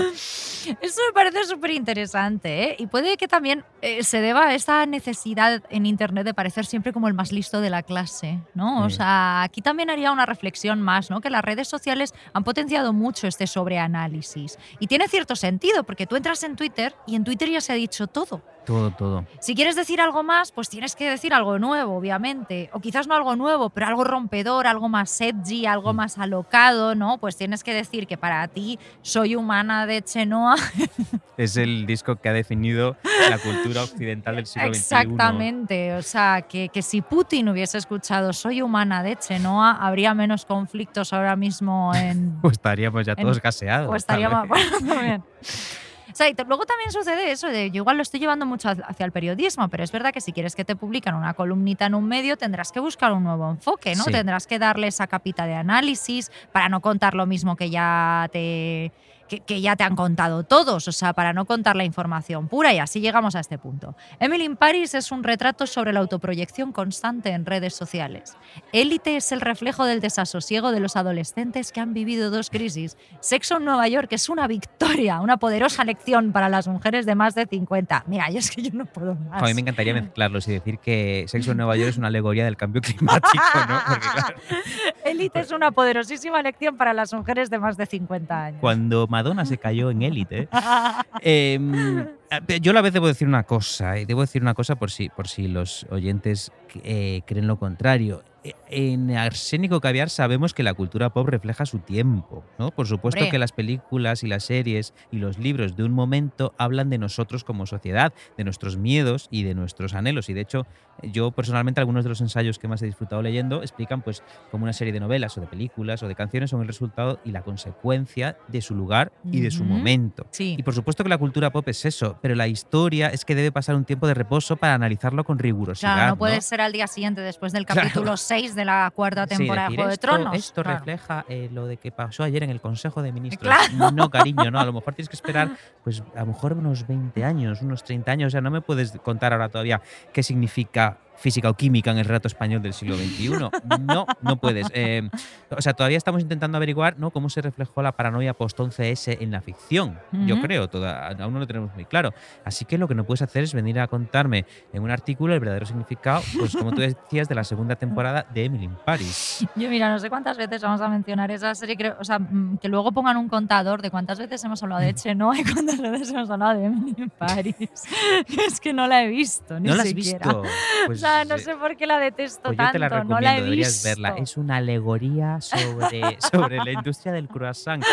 No, es una, es- yo creo que es una serie hecha por un maricón que odia a los franceses, pero a la vez se muerde ganas de acostarse con ellos. Ah, fíjate. mira, Sí, esto- hay- pues hay aquí una- me interesa. Tú, ¿Ves? Tu Sí. análisis cultural ¿Has visto? de este producto pop me Es- acaba de interesar. Es, es una es el macronismo, es una la alegoría del macronismo, no, no sé lo que es, es una serie sobre una, sobre una chica que va siempre muy bien vestida. Bueno, según se mire, dice Víctor que no, que va fatal. Eh, mira, hay un documental muy famoso en el que un Sí. montón de gente habla sobre El Resplandor, que no sé si Oh. conoces. El Resplandor es una película... que no que- sé si conozco el resplandor. No, el, el Resplandor, el- el- pues no lo sé, como eres chica, ¿Me puede- eh, tú conocerás pues Manuales de Acero, por ejemplo, pero el, el Qué Resplandor... buenas las dos, Magnolias de Acero y el resplandor. Eh, me encantaría un, un mashup, ¿no? Y que al Ay, final de Magnolias favor. de Acero aparece... Dolly Parton aparece- matando a todas. No, aparece Jack Nicholson y, y mata a Julia Roberts. No, que Julia Roberts moría al final. Sí, ay, es muy triste. Ya se ha Eh, hecho un spoiler Ya, de mira, una eh, película de los años lo siento. 80. los spoilers tienen una vigencia de cuánto, de 10 años. ¿no? Ya se puede decir que mató a Laura Palmer y que Julia Roberts se moría al final. de Sí, de pobrecita, pobrecita, porque era diabética. Pues bien, en este documental que te digo se llama Habitación 237 Ujú. y es sobre el resplandor. Y sale gente hablando sobre sus teorías del resplandor. Y por ejemplo, sale un hombre, sale una persona, no me acuerdo si son hombres o mujeres o de un poco de todo. Sale una persona diciendo que El Resplandor es en realidad una película en la que Stanley Kubrick admite que él rodó la llegada a la luna en el desierto de no sé dónde, eh, de Nevada, de donde fuera, y que por lo tanto la llegada a la luna fue una estafa. Hay otro que dice que en realidad El Resplandor habla del holocausto. Hay otro que dice que El Resplandor en realidad habla del asesinato de Kennedy. Y yo debo decir que, que vi ese documental con mucho interés porque a mí me encanta El Resplandor, como a millones de espectadores, Claro. soy humana. Em, ¿Y sabes qué opiné de, de este documental? Que es una auténtica memez. Ya. Es una auténtica memez porque no habrá llegado el momento de que seamos adultos y admitamos que el resplandor va de un tío que se vuelve loco en un hotel porque es un alcohólico, un maltratador y un machista de tres pares de cojones e intenta matar con un hacha a su familia y, Y no- punto. Y no nos basta con esto, o sea, No esta basta, historia no. bien contada no nos basta, de cómo te ser- enloquece la soledad, de Tiene cómo... que ser sobre el holocausto. La valiosa lección de, del confinamiento que nos dio el resplandor. A mí este documental no me gustó nada y creo en general en Pontevedra no gustó nada porque en Pontevedra pasa mucho que alguien coge un hacha y, y intenta matar a la gente. Mm. Entonces en Pontevedra somos muy descreídos de estas teorías Claro. del resplandor. Este, este documental no tuvo ningún éxito de taquilla. Claro. Eh, y, y claro, eh, hay, hay una cosa que, que yo creo que ocurre con, la, con nuestro acercamiento tanto a la ficción como a la realidad, que es que a veces intentamos simplemente teorizar sobre las cosas para no admitir la realidad, para negar que las cosas pueden ser sencillamente muy duras, ¿no? Por ejemplo, porque hay tantas teorías conspiratorias que dicen que había fuerzas estatales, ministros y, y- todo el Congreso de arriba abajo eh, metido en el crimen de Alcácer. Pues simplemente porque no queremos creer que dos yonkis fueron capaces de hacer algo tan espantoso, ¿no? Eh, o sea, no- no- nos negamos a creer que el mal es absurdo, estúpido, que, que el mal no tiene ningún significado, que el mal en su sentido más puro existe y que la desgracia y el dolor pueden ser tan solo eso, desgracia y dolor, y que no arrojan ninguna lección ni ocultan ningún misterio. Son simplemente dolor. Y, y que Emily in Paris es sencillamente una pija colonialista adicta al trabajo que molesta a los franceses que están fumando y bebiendo tranquilamente. Comiendo croissants. comiendo croissants. Mira, acabas de, de decir una cosa muy interesante. eh, además, pues Alcácer a mí me toca de cerca, porque cri- crimen en Levante. Está cerca de sabes. Alfafar, Alcácer. Está cerca de Alfafar, Alcácer. Está muy cerca. ¿Ah, sí? Entonces, eso lo vivimos Joder, con esto auténtico cambia- terror. Esto lo cambia todo. Esto lo cambia todo, pero mira, casos como el que acabas de decir de Alcácer a mí me parecen súper inquietantes, porque eh, es el crimen convertido en cultura pop. Eh, Cierto. y esto me da como mucha rabia, eh, comentado como si fuese un reality o como si fuese una obra de ficción, ¿no? Con sus protagonistas, en este caso Miriam Toñi de Siré, sus antagonistas, en este caso los, asesinos, y qué necesita toda historia, sus giros inesperados, ¿no? ¿Y si todo esto fue una trama de hombres ricos y poderosos? No sé si será, como tú dices, una reacción frente al miedo, ¿no? Que al final fueron tres chicas, adolescentes, jovencísimas, que salieron de fiesta, hicieron autostop y las mataron. Y quizás es mejor como la gente necesita dejar de verlas como personas reales y verlas como personajes, ¿no? Y sobre esto, con la nueva oleada tanto de podcasts, de documentales y de series de, tu- de True Crime, me parece que es más de lo mismo. Al final conviertes asesinos en iconos pop eh, conviertes muertes en, en- en- en partes de la cultura pop, ¿no? Por un lado, la sociedad se escandaliza cuando se entera de que alguien como Charles Manson recibía mogollón de cartas de admiradoras y que se casó en la cárcel con una de ellas. Por otro lado, uy, qué interesante este producto cultural pop que me explica los, clime- los crímenes de Manson, ¿no? Es cierto que Manson tenía cierto aura, Y entiendo por qué. ¿No? Y tiene banda sonora de Chenoa, creo, el, do- el documental de los sea, crímenes de Manson. Ay, iba a cuando tú vas. y- esto, se lo cantaba Sharon Tate. Cuando tú vas, yo vengo. Em, déjame hablar, por favor. Mira, precisamente esto que hablabas de, de los crímenes y de los asesinos convertidos en iconos pop, esto lo, lo hace mucho Ryan Murphy y en los Ay, últimos sí, meses Ryan lo hace Murphy todo el rato esta lo hace persona. todo el rato o sea, y en los últimos me- meses ha dado con un hueso duro de roer, un hueso, esa piedra dura de chipiona, eh, con, Jeff, con la serie sobre Jeffrey Dahmer, porque resulta Mm. que Jeffrey Dahmer es un caso relativamente reciente, fue detenido en el 91, creo, y lo mataron a hostias en la cárcel, creo que en el Bueno, 94. reciente. Tú también piensas que OT1 es reciente, ¿no? O sea, estabas diciendo antes que si ole, ole. Claro, con lo que quiero decir es que eh, las víctimas de Jeffrey Dahmer, sus familias, siguen entre nosotros. ¿no? Claro. Y que entonces ha dado ahí con, con, ha dado con que resulta que es que las víctimas le han cantado las 40, las familias Ya. de las víctimas. Eh, le han dicho, oye, eh, Ryan Murphy, esa serie tuya sobre Jeffrey Dahmer tan bonita, tan espectacular y tan moralmente aleccionadora, se ha construido sobre la sangre de mi hijo, o de mi Oh, hermano, horror, o de claro, mi nieto, ¿no? Y Claro. Fíjate, en cierta manera, por eso yo no me llevo demasiado bien con los productos audiovisuales de Ryan Murphy o en el caso español de los Javis, porque te dicen, no venimos a contarte un relato, sino nuestra versión del relato. Y ojo, que yo entiendo que, esa es la que eso es la creación, ¿no? que la creación es así que cualquier relato va a estar siempre atravesado por la mirada de Claro. su autor. Y que si intentas ser objetivo, pues, pues te, vas a, te va a salir Pues la te haces- Wikipedia. te haces sí. un documental. O te haces un documental o editas la Wikipedia, que es una cosa que también está muy bien. Eh, y, y además yo, yo celebro que, que- que se hagan productos que reivindican la justicia social, que por ejemplo los Javis hayan arrojado luz y justicia en la serie de La Veneno sobre un colectivo tan maltratado históricamente como las prostitutas y las transexuales, o que Ryan Murphy te explique el asesinato de Versace a través de un prisma que pone de manifiesto el racismo y la homofobia con la que se trató todo el caso en la prensa estadounidense. Eso está muy bien. Lo- el problema es que se note tanto, ¿no? Eh, Ya. Que tú, tú te vas a ver una serie y te das cuenta de que no estás viendo una serie, de que te están aleccionando un poquitín, aunque sea Sí, leccionando en algo sí, sí. bueno. Aunque sea leccionando en algo bueno. Esto es como cuando te lees Bueno, un pero libro- esto yo creo que había, no había un meme que era como, porque la- estas de Ryan Murphy tienen todas un título, ¿no? Pero que sí, es como American. American True, True Story o American True Crime, ¿no? American, eh, American Crime Story. American creo. Crime Story, Sí. claro. Y entonces era como de, el primero que fue lo de OJ Simpson, que es Sí. como, el verdadero crimen era el racismo. El de Versace, el verdadero Era la crimen era la homofobia. ¿no? Y entonces es como, pues en este de Dahmer me imagino que también dirán que el crimen era la homofobia. Sí, se supone que aquí, eh, se supone que aquí habla- vuelve a hablar del racismo por la forma en la que la policía se despreocupó bastante de las víctimas porque eran todos jóvenes negros de- Ah, de, clase baja. Con lo cual claro. era- Claro, les daba igual. En todo caso, las víctimas no están contentas. Pero lo que te. Lo que Hombre, te a ver.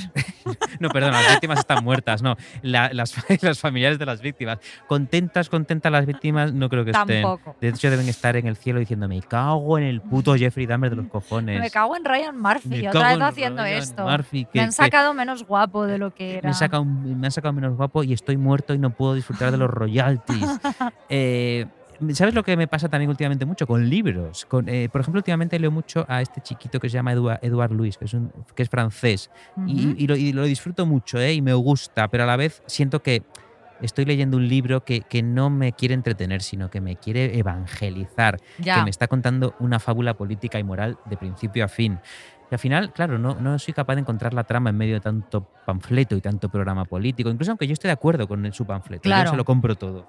Mm, y a mí esto me da mucha rabia. Y, y ojo, que estos libros venden como churros, y estas series se ven como churros. Eh, yo también tengo otra teoría, que es que en unos años estos, este tipo de productos van a envejecer un poco mal, ¿no? Porque ese carácter aleccionador, al final, cuando llueva, va a acabar desenterrándose Ya, muy prontito y se le va a ver, se le va a ver. Claro. Y ojo que por otro lado que un producto pop envejezca mal está muy bien, porque es lo mejor que le puede pasar, porque un producto pop pertenece a su tiempo, ¿no? No, no tiene eh, voluntad de trascender.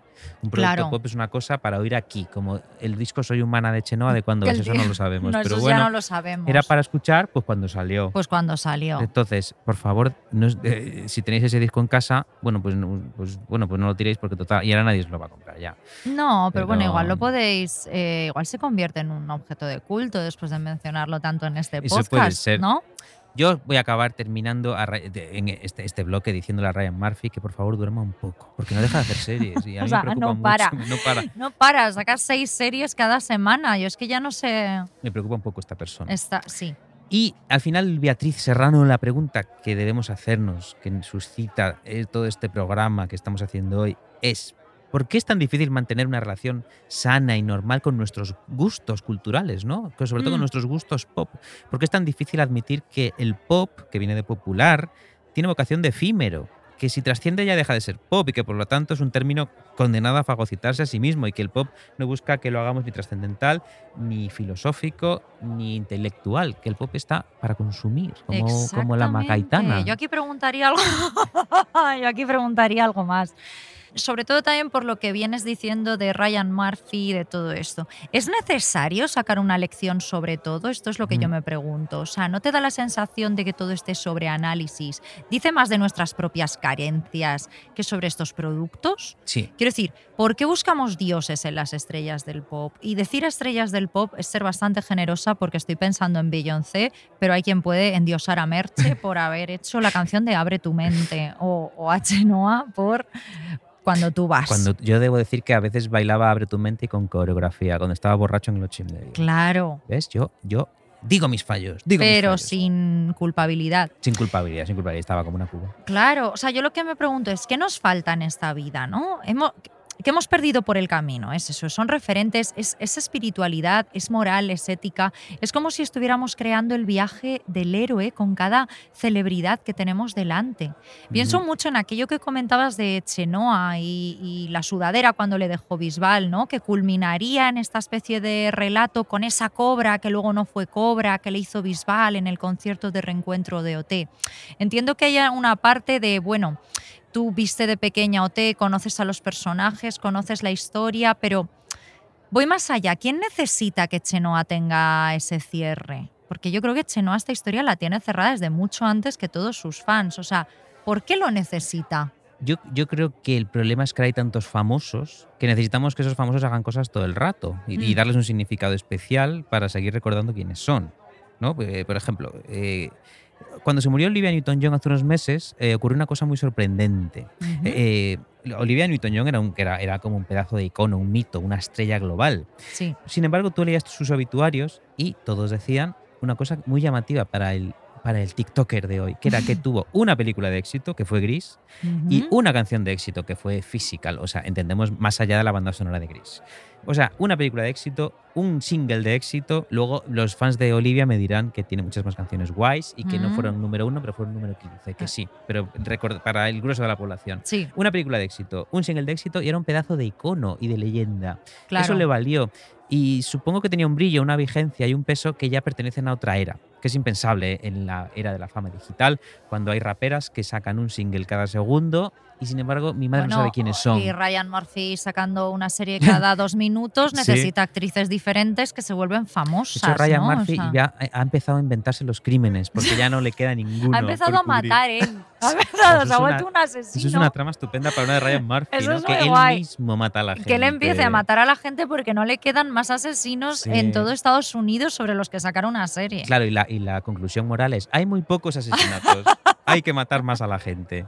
Eh, por ejemplo, mira, Michael Jackson, explícale tú lo que era Michael Jackson a un, tin- a un TikToker. Ahora, claro, te dirán, ay, Michael Jackson era el pederasta este operado. Eh, eh, sí, y, y sí, probablemente sí, pero era. también era... tiene, usted, tiene usted razón, niño pequeño.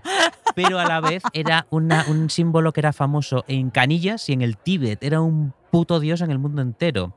Y claro, ahora que hay 100 famosos nuevos cada día... Claro, eh, pero porque ahora pues- hay nichos de famosos, ¿no? O sea, ahora ya no existe esta idea del famoso global, sino que existe como el fan de Selena Gómez, ¿no? O sea, tienes a Selena Gómez, a Ariana Grande, a o sea, Sí, y, a- y al fan de Dulceida. Bueno. ¿Que quién será? Pues no lo sabemos, pero tiene, eh, supongo que tiene, ¿no? Eh, Que claro. tiene fans. Eh, al final supongo que es esta cosa warholiana. Ahora parezco Alaska y Mario diciendo Ah. Warhol, pero sí, wa- eh, ahí estuvo muy profeta. Él dijo lo de ser famosos durante 15 minutos. Que en el- Claro, que en el futuro todo el mundo sería famoso durante 15 minutos. Yo, por cierto, estoy esperando los míos. eh, los nuestros ya llegarán, llegarán, llegarán. pronto. Pero bueno, que tenía toda la razón, ¿no? Eh, la pregunta es, ¿a qué famoso vas a mirar cuando hay 5 millones de famosos? Pues al final a ninguno. Al- Pues mira, igual aquí has dado bastante con la clave de las narrativas pop. O sea, hay tantos famosos que ya no les recuerdas por sus canciones, por sus películas, por sus series, sino por sus historias. O sea, Mm. ¿sabes que Taylor Swift es esa chica que decidió cantar sobre sus exnovios y sus tragedias de millonaria? Porque conoces a sus exnovios y conoces lo que le hizo eh, Kanye West en unos premios, ¿no? Sí. ¿Sabes que Selena Gómez estuvo con Justin Bieber y que su mejor amiga le tuvo que donar un riñón porque estaba muy malita? Eh, um, ¿Sabes que a Chenoa la dejó Bisbal? O sea, me gustaría hacer ese ejercicio, fíjate que siempre... eh, um, que siempre ha sido como una, un, un tema machista que salió hace unos años, ¿no? Pero hacerlo a la inversa, ¿no? O sea, esto que decían que algunos chicos hace unos años, cuando ya no- cuando todavía no se habían convertido en meme por hacer esto, básicamente si veían a una chica con una camiseta de Ponte los Sex Pistols, les preguntaban, dime cinco canciones de ese grupo, ¿no? Porque Sí. era como que las chicas tenían que demostrar que de verdad eran fans. Oye, pues a mí me gustaría preguntar a la gente, alguien que dice que le gusta Chenoa, dime cinco canciones de Chenoa. O sea, no me vale cuando tú vas, ni vale que digas soy humana, que es el título de un disco, ni siquiera sabemos si es el título. no sabemos si es una canción. No sabemos si es una canción. O sea, ¿alguien recuerda cinco canciones de Chenoa? No me valen versiones de OT. O sea, tampoco me vale escondidos. Invitamos a los oyentes a que. O conocemos a Chenoa por ser Chenoa. Claro, claro. Y eso está muy bien, ¿eh? Que Chenoa se haya hecho famosa por ser Chenoa está muy bien. Sí, está muy Sí, bien. sí. Luego su- el problema es que tengas más de 12 años y sigas escuchando pues, cuando tú vas. Yo, yo vengo. Eh, mira, yo quiero soltar ya para ir terminando una cosa un poco snob, un poco de señor aristócrata de la intelectualidad que va al Festival de Code con monóculo, Muy irónicamente. bien, muy sí. bien. Que seguramente yo mismo me escucharé y que rematarme. Pero voy a decir una cosa a los oyentes. Yo creo que debemos. ah, yo creo que debemos exponernos a cierto tipo de complejidad en nuestros gustos culturales a medida que nosotros nos hacemos más viejos y más complejos también, ¿no? Por ejemplo, ¿qué quiero decir con esto? Que si tienes Funko Pops en tu casa con más de 40 años, a lo mejor te vamos a tener que llamar a la policía. Si tienes 40 años y, y pobre Chenoa, venga, voy a decir Edurne, y Edurne te sigue pareciendo interesantísima, tenemos que llamar a la policía del buen gusto, tal vez, ¿no? Que un adulto funcional puede bailar Europe's Living a Celebration, tal vez, y digo tal vez en público, si está borracho, ¿no? Pero si un adulto funcional se pone Europe's Living a Celebration en su casa, yo creo que necesita terapia. esa Eh, persona, necesita ¿eh? terapia Porque muy seriamente. fíjate, todavía entiendo bailar Mónica Naranjo, entiendo bailar Desesperada de Marta Sánchez, porque tienen, tienen un mensaje, ¿no? Sí. Pero escuchar Europe's Living a Celebration, que es una canción sobre la llegada del euro, que es como, es como dedicar una canción de baile a, a la llegada de las plagas bíblicas. Yo, yo tengo dos teorías sobre Europe's Living a Celebration. A ver, por favor. Mira, una es que sus compositores la escribieron en 10 minutos porque se habían olvidado de que Rosa de España iba a ir a grabarla. Ujú. Y otra es que fue la primera trompeta del apocalipsis, porque desde que se estrenó Europe's Living a Celebration, Europa se ha convertido en un lugar inevitable y condenada a la desaparición.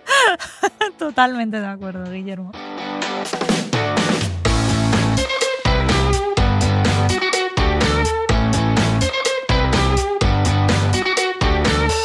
Bueno chicos, hemos terminado. Ok, gracias. Fíjate, Beatriz, nuestro sueño, una realidad. Yo creo que aquí Rosa de España está haciendo un homenaje a Edgar Allan Poe, ¿eh? que dijo Mm. aquello de sueños, esos pedacitos de muerte, cómo los desprecio. Hay mucha postironía ahí en la obra de Rosa de España y mucho Poe, yo creo. eh, porque, y luego fíjate, esta realidad convertida en pesadilla, esta realidad a la que ella alude. A la vez Rosa personifica también esta idea revolucionaria marxista, yo creo, porque es nuestro sueño, nuestro, ¿no? Un sueño del pueblo, que al final solo se acometerá con un precio terrible, que es esa celebración, un ritual, un derramamiento de sangre. Pero. Guillermo, por favor, o sea, cállate de una puta vez.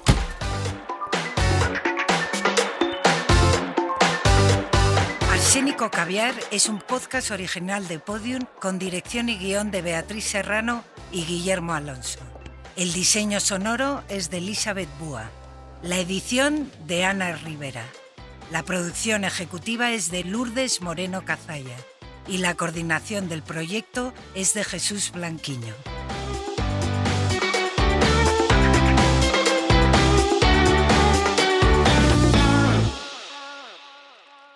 Todos los episodios y contenidos adicionales en podiumpodcast.com. También puedes escucharnos en nuestras aplicaciones disponibles para iOS y Android y en todos los agregadores de audio.